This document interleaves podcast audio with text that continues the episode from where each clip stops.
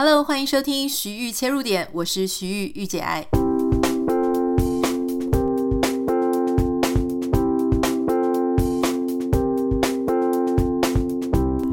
欢迎收听今天的节目。今天想要跟大家分享一个我的小发现哈，我们即将要进入这个周末了，所以要跟大家聊一聊我觉得比较轻松的。在节目之后呢，也会跟大家分享一个这个礼拜我想要推荐你的书籍。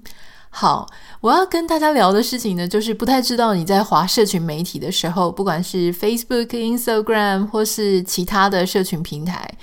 你有没有偶尔，可能不会时常了哈，你有没有偶尔会被你的朋友所贴出来的照片，或是一些就是很惊悚的一些图会吓到？我记得。有一段时间，其实我是一个非常非常喜欢狗的人。可是有一段时间呢，我有一些朋友哈，就这些朋友其实也不是非常的熟，但他们会非常的喜欢去贴那种狗受到凌虐啦，哈，猫受到凌虐。那他们其实是想要贴这些恐怖的照片、可怜的照片来唤醒大家，呃，要好好的保护狗。可是你知道，这种照片其实。我自己属于一个爱狗的人，我也曾经去领养过流浪狗，我基本上是对狗爱心是非常的足够的。可是即使是这样，我也不太能够接受那种眼球直接视觉上的震撼效果，因为基本上我是一个连那种什么忠犬小八啦，或是一些呃十二夜啊这种比较难过的狗的影片，我都没有办法看的人，因为我会内心。呃，所受到的压力还有那种情感的冲击会过大，所以我自己会避免看这一些影片。那我大概知道里面在讲什么就可以了。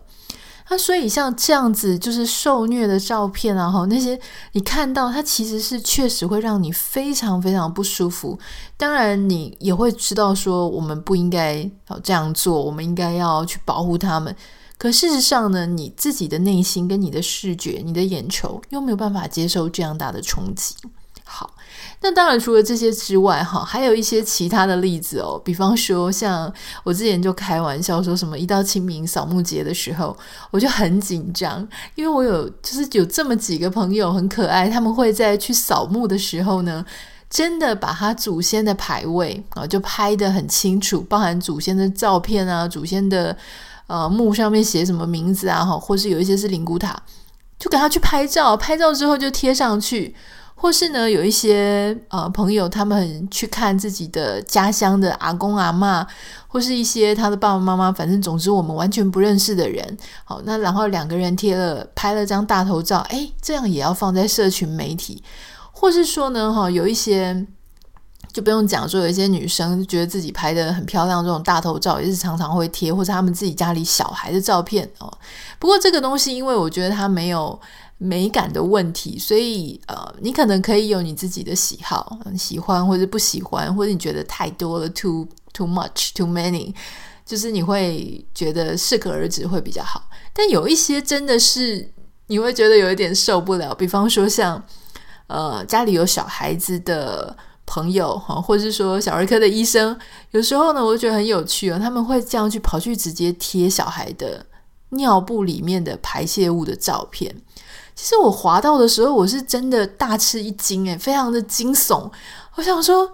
怎么会贴这样子的照片哈？就说你连打马赛克，或是你连做一个柔焦处理、雾面处理、远远距离拍摄处理都没有。活生生的这样一划，或是照片这样一贴，就立刻看到这么惊悚的照片。那你可能会讲说，那排泄是正常的，这世界上有很多正常的东西，我们不代表我们要这么放大的去看嘛，哈。那还有就是有一些朋友会贴什么死掉的动物的尸体，例如说自己家里的宠物死掉了，他觉得很难过，所以拍一张最后的照片。然后或是说，呃，昆虫哈，不小心踩到昆虫，昆虫爆浆。就会去拍那个说哦，真对不起你，我没有注意到你，然后拍一张照片。我每次看到的时候，我都会心里觉得很纳闷，想说到底他们在上传这些照片的时候，什么样的心情，什么样的动机，促成了他们去按上传或是送出？就是我其实蛮好奇的。那当然还有一种，它既不是尸体，它也不丑，可是它让人讨厌的照片，就是比方说，你跟你的前男友啊、前女友啊、前妻啊、前夫，你们曾经跟某个朋友合拍了一张合照，结果这个时候你们已经分开了，八竿子打不着了，彼此也不再联络了。结果你那个跟你们合照的朋友，居然上传了这个大家一起合照的照片，这真的就让人非常的无言了。所以，其实我们的社群媒体现在呢，真的造成我们很多的困扰。就是会有一些你不想看到的照片，哈，你不喜欢的，或是你觉得不适当的、不妥当的，其实大家面对面的时候都不会做出这么缺德的事情，但是在社群媒体上的时候呢，却常常会出现这些缺乏礼节、缺乏礼仪，甚至你可以讲说蛮白目的一些照片。好，那当然除了这个现象面之外呢，那当然我们就会去思考说。到底就是我刚刚讲的，什么原因促成了他们去按上传？我记得在十年前左右，哈或是超过十年，我还在学校念研究所的时候呢，那个时候在谈社群媒体，或者在谈一些网络的行为，很常喜欢使用什么观展表演典范，哈，就是在讲说，像我们这个使用网络的使用者，我们同时透过了网络平台，或者我们产制出来的网络内容来界定。啊，来定义我们自己是谁。所以有时候我们希望让别人觉得说我们是一个很棒的人，我们就会常常去贴一些呃能够让我们看起来很棒的照片，或是很棒的贴文。如果我想要形呃形塑我自己的形象是一个非常具有公益形象的形象很好的一个人，我就要去常贴一些呃我去捐款啦，或者我做公益啊等等的这一些。也就是说，你不只是你。你还是你在网络数位世界贴文贴出来，创造一种形象哈的那样子的一个识别，数位识别，它同时也回过头来建构了你是谁。可是，在那样子的一个，因为当时我记得是网络啊，社群媒体哈正在刚蓬勃发展不久的时候，所以当时大家就花很多时间呢去区分说线上数位线上的你跟事实上的你。中间到底有什么样的差异？那到现在，因为已经十几年过去了嘛，所以我认为这样子的一个讨论基本上就是蛮冷饭的了。可是我觉得现在更严重的问题，并不是说你想帮自己在网络上建构一个不同的你哦，因为这个其实我们都已经早就知道了，数位的你跟真实世界的你本来就是不一样的，它多多少少一定会。有些人可能比较接近，有些人差的比较多。好像我就自己觉得我的数位世界的样子跟我本人其实也有点不太一样。这个我老公有时候就会笑我，他就会说：“诶，我觉得你在数位世界，或是你在社群媒体上看起来超级平易近人的耶。”我就说：“我是很平易近人啊，你是想要弦外之音是什么？”他就跟我说：“没有，我觉得你本人比较机车。”我这这我不知道应该要怎么回应他。那我要讲的事情是呢，我认为，呃，数位世界跟真实世界的你有断裂或是有区隔，这个事情已经不是什么稀奇的事了。可是我觉得现在最重要的事情呢，是我们刚刚谈到，就是说每个人都很急着想要把他发生了什么事情。贴上去，好，就是当然有一些人他们是极端了，有些人是完全不去贴自己的动态，有一些人呢，他很习惯透过动态去记录他的生活，或者发表他的心情，那他就会一直持续的去贴。那我们讲的就是这一些持续有在社群媒体上去动作、去做行为的人，哈，去 update 的人，那他发生了什么事情，他就会去贴。那你会发现说，当他发生了什么事情就去贴，可是。却在这些贴文的过程当中，常常会贴出一些其实不太适合的内容啊，或者说他也不是常常，他偶尔会贴出那种什么小孩的排泄物啊、死掉的动物的尸体啊这一些的东西。换句话说呢，就是他发生了什么事情，比他觉得你想不想看更重要。就是比起去思考你想看什么，他更想要表达他自己。这个跟当时我们在读观展表演典范是不太一样的，因为如果说是观展表演典范哈，就说他想要去塑造一个形象，基本上呢，他还是会去预设他的观众想要看什么，所以他会去揣测那些看他的人心里在想什么，他会有什么感受，所以他去做出一个相应的好，这个当然也存在于现在的数位世界当中。可是另外还有一些人，他是他做了什么，他根本不管你看到的感觉是什么。好，所以这个就是说，一方面可能是有几种可能哈，一方面是你知道别人存在。好，当然我们都知道我们的文章啊、照片贴出去，或者影片贴出去，会有别人按赞，会有别人看到，这个是 of course。但是呢，我们也有可能，第一种可能是我们错误的觉得说，我所有的脸书上的好朋友、Instagram 上好朋友、社群媒体上的好朋友，这些数位好友，我们错误的觉得，不管我贴什么东西，好，他们都会支持我的决定，支持我的行为，支持我的生活。好，那当然还有第二种可能，就是更糟糕的事情是，我并不是错误的以为你会支持我。更糟糕的事情是我根本不 care 你的感觉，或者我根本觉得你不重要。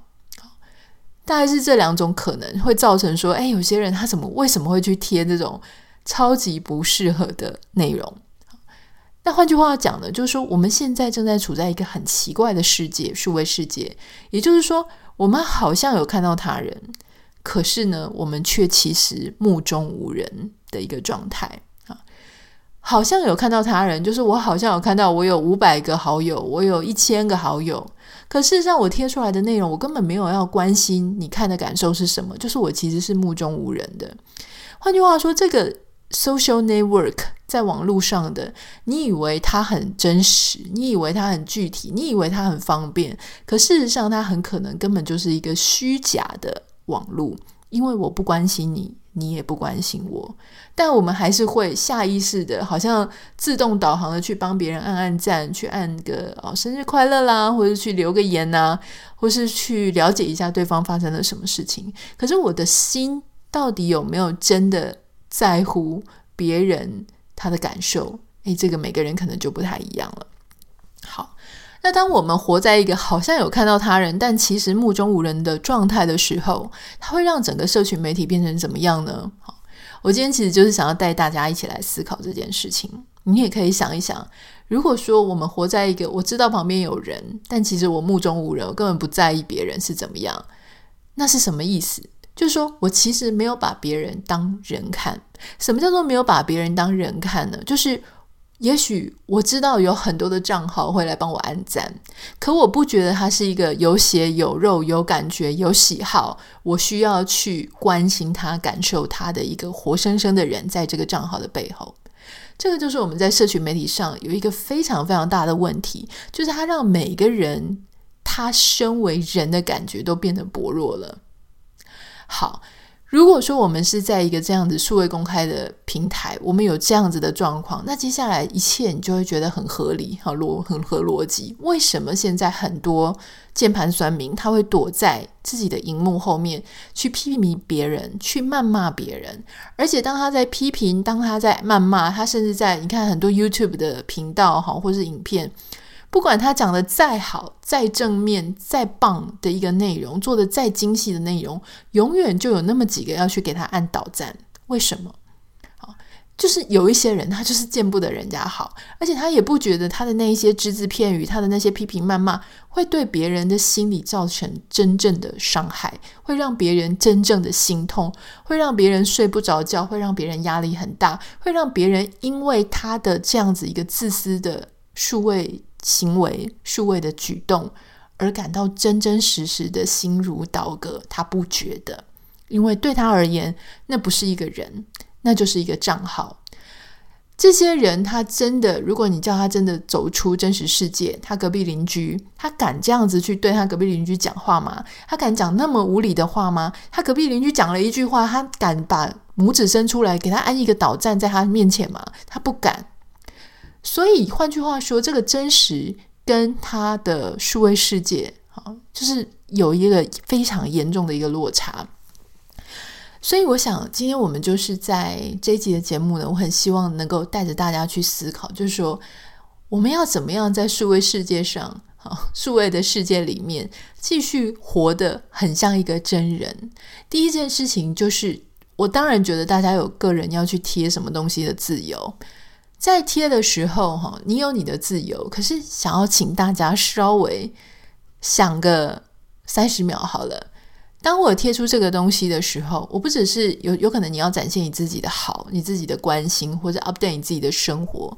用一个二十秒、三十秒，或甚至三秒钟的时间去思考一下，这样子的内文，我们不需要讨喜。可是我们不要让别人的感官造成负担，或是让别人产生很恶心的状态，或是要有一点点视觉上的礼仪，哈，就是说不要让别人说，你要想别人他是因为跟你曾就是在网络上有一个连接，可能你们是数位好友，所以你的东西在他没有准备、下意识没有准备、也没有预备，然后他也没有预期的心理状态之下，那个东西就是啪。就直接出现在他的眼前，这其实是一种视觉上的暴力。有一些人呢，他可能会稍微去说：“好，我现在呢，第六张图会是比较视觉冲击的。哈，我们家的小孩这怎么今天在尿布尿了怎么样怎么样？那如果你想看的话呢，请点到第六张。那可能前面五张他就用一二三四五。如果你真的很有兴趣、很好奇，你真的想要了解更多，或者你家有小孩，你不介意看这个东西。”点进了贴文之后，再去看那一张视觉比较冲击的照片，我觉得那个是 OK 的哈。好，今天的节目就是要跟大家分享这个。我不太知道你自己是不是一个这样的人，或是你有没有看过这样子类似的图片？我欢迎你今天跟我私讯跟我分享哈，私讯到 Instagram 账号 Anita 点 Writer，跟我分享看看你曾经在社群媒体上面看过你最傻眼的。图片，你的朋友贴的啊，不用是，如果是广告啊，或是那些其他的就算了。你的朋友曾经贴过什么照片，让你觉得很傻眼、很奇怪，不是很好？希望他们不要再贴了。欢迎你可以私信跟我分享。好，今天节目的后半段呢，要跟你分享一本书哈。这本书呢是日本一位作家，他其实是一个社会学家，他叫做岸正彦 Kishi Masahiko。啊，这位岸正彦呢，他呃出了一本书，叫做《片段人间》。其实我我想，我前面几集的时候好像有跟大家分享过，说我现在其实看日本作家的呃书看的比较少一点啊，因为像我我其实比较喜欢那种原创型的理论嘛。那我觉得在欧美原创型的理论当然是会多一些，不过我觉得日本呢有一些小说或是有一些文学，确实真的写的是非常好哈。最近这一本《片段人间》呢，它真的是我非常推的一本，它应该叫做散文或是短篇。好，总之这本书呢，它是得到呃第六回纪伊国屋人文大赏的 Top One。好，那他也是这个作者呢，他也曾经入围了芥川奖。好，那他是一个社会学家。这一本书《片段人间》是他的首部田野人生随笔集。好，那出版社是联经出版公司。它有几段，我我就是使用电子阅读器在看的时候呢，我有划线，好，所以我现在找一下就蛮快的。例如说，他有提到说，呃，有一段呢，我念给大家听。他说：“至少我们在最难熬的时候，还保有笑的自由。就连处在最艰困难熬的状况之时，我们也拥有不被那状况困住的自由。人是自由的，这不是指说我们拥有众多的选择、众多的可能性，而是当我们被逼入现实的死角时，还有最后一样东西留在那儿，没有被剥夺。”那就是所谓的自由哈。那这一个段落呢，其实是在某一篇他在谈到笑这件事情。那他谈到的笑呢，也不是一般我们觉得很开心、很喜悦的笑，而是在某一些不是很恰当，或是大家通常没有笑的时候，他会突然的笑出来。那他说他那个笑出来呢，其实有时候是一种他不知道要怎么面对当下的状况，或是他觉得这实在太荒谬了，然后以至于产生出来的一种自我保护的奇怪的行为哈。我不太知道你能不能够呃，就是这个事情有没有发生在你身上？可是确实它有发生在我身上哦，因为我其实是啊、有时候在非常伤心或是非常。呃，情绪非常低落的时候，我反而是一个会笑出来的人。但是我那个笑呢，其实并不是觉得很开心的那一种，什么幸福的微笑，不是那样。我记得有一次我参加了一个嗯，我们自己亲戚的一个丧礼哈。那这个长辈他对我非常的好。那在丧礼的时候呢，当然呃，他们就请这个哭墓的嘛，就是说呃，去去哭，就是 司仪啊去哭。那大家就是一片非常哀伤的样子。那我那个时候呢，在下面啊参与的时候，不知道为什么突然之间哈，听着那个他们请来的司仪用一种非常奇怪的腔调在讲话的时候，我不知不觉的就笑了。那在那样子一个大家很难过，或是至少大家都不会有任何表情，全部穿着黑色衣服的那种状态下，突然之间笑了，那是极度不恰当的行为。那可是我在那个时间却笑到没有办法。自己，我后来发现哦，就是说，在我非常悲伤、悲伤到一个我不知道该怎么处理我自己的情绪的时候，我会很本能的去使用笑的那种方式，然后去思考说啊，其实我记得我那个时候的心情是说，我觉得整个呃，就是葬礼哈，就是这种告别式，其实蛮荒谬的，就是。当一个人他离开了之后，我记得我那时候这么想的：当一个人离开了之后呢，其实就离开了。这些后续的所有东西呢，都叫做仪式。哈，那很多人当然会觉得仪式是非常重要的。好，我也尊重大家。如果你是这么想的，可事实上，仪式它跟呃人们的心意，还有仪式它跟这个往生者的关系，是真的有那么重要吗？嗯，这个事情我记得我当时是在心中打了一个问号。那特别是这些哭得很伤心，其实是被用钱请来的这些专门在哭泣的人，或是那些司仪哦，就是哦感觉非常的伤心。那我记得那个司仪当时还把名字给讲错，他可能有赶一天赶好几场，所以他还讲错了名字。所以当下呢，在这样子诸多。事件发生在一起的时候，我就觉得超级荒谬的。我觉得该伤心、该哭的人没有哭，大家都在在下面，就是默默的低着头，然后听着花钱请来的人，然后他们去哭，他们用呃司仪用哭腔呼天喊地，而且还把名字讲错。这整件事情，这整个仪式看起来非常的荒谬，所以我忍不住就笑了。好，所以我大概能够理解说，这个片段人间这个作者他所讲的，我觉得还还蛮真实的。那他同时呢，还有一段我记得印象蛮深刻的哈。当然，我想我们这样子突然之间去揭露一段，你可能听起来比较没有什么感觉。可是当他配在他的文章有前因后果的时候呢，其实这真的是非常非常好看的一本书。他提到有一有一段哈，他说：“我们推开窗户，推开门扉，向着不是此处的某一处飞奔出去。后来有一些人回到原来所在的场所。”有一些人则再也不曾归去。在这样的旅程当中，有时我们会来到某个不一样的地点，并且知道，若从这儿再继续前进，就有可能再也回不去原来的地方。这种经验偶尔也会发生。这一段为什么听得特别的有感呢？是因为其实它可以用在很多哈，不管你是移民哈，移到海外去居住，或是你在工作上到了另外一个。不同于此处的别处，或是你想要转换你人生的跑道等等的，或是你想要嫁给一个不是你现在正在谈恋爱的对象，你嫁给了别人，这种从原本的路线转换，好，在某一个岔路当中走到别条路上，其实只要有这样子的经验的人，你大概都可以去。啊、呃，感同身受这一段文字。那我自己特别是这样嘛，我们从这个台湾搬到了加州。其实我我也知道很多搬来加州的人呢，最后又回到了亚洲，回到了原本的地方。可是呢，在这样子的过程当中，你同时你也会去思考说，哎，你的未来，当你老去的时候，你会留在这里，留在加州，还是你会回到亚洲，你原生的地方？哈。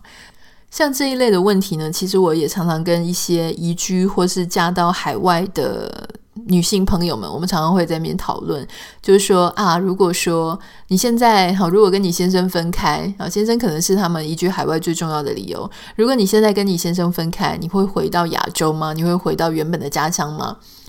那他们有些时候呢，诶，也许搬到海外，可能五到十年内的，他们就会觉得说，我、哦、当然要回去啊，因为已经没有在这个地方居住的理由了。可是有时候很有趣的事情是，可能差不多十年啊、十五年之后，你再问他，我曾经我就有一个好姐妹，你再问他呢，他就跟你讲说，没有诶，我现在已经觉得我是当地人了，我觉得。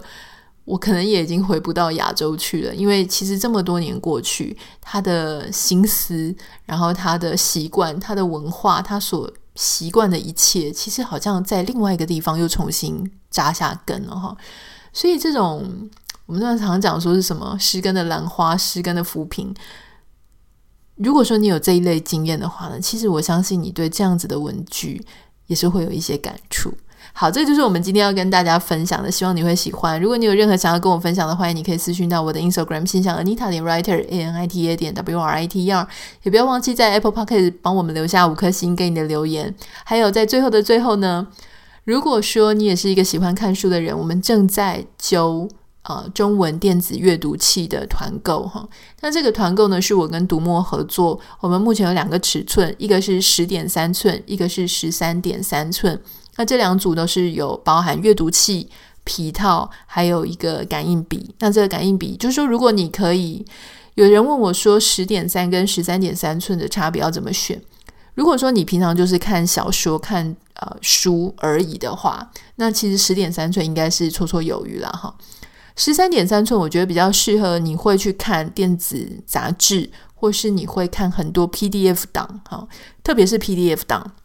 因为它是一个图档嘛，好，那它如果平常我们看学术报告啊，或者是呃公司的报告，你把它印出来的话，其实基本上是 A4 的大小。如果你很习惯 A4 大小 PDF 档印出来那个字体大小的话，基本上十三点三寸应该是读起来最舒服的一个尺寸。好，那所以如果说你在考虑说你要买哪一种的话呢，可以选择这个东西。那我为什么会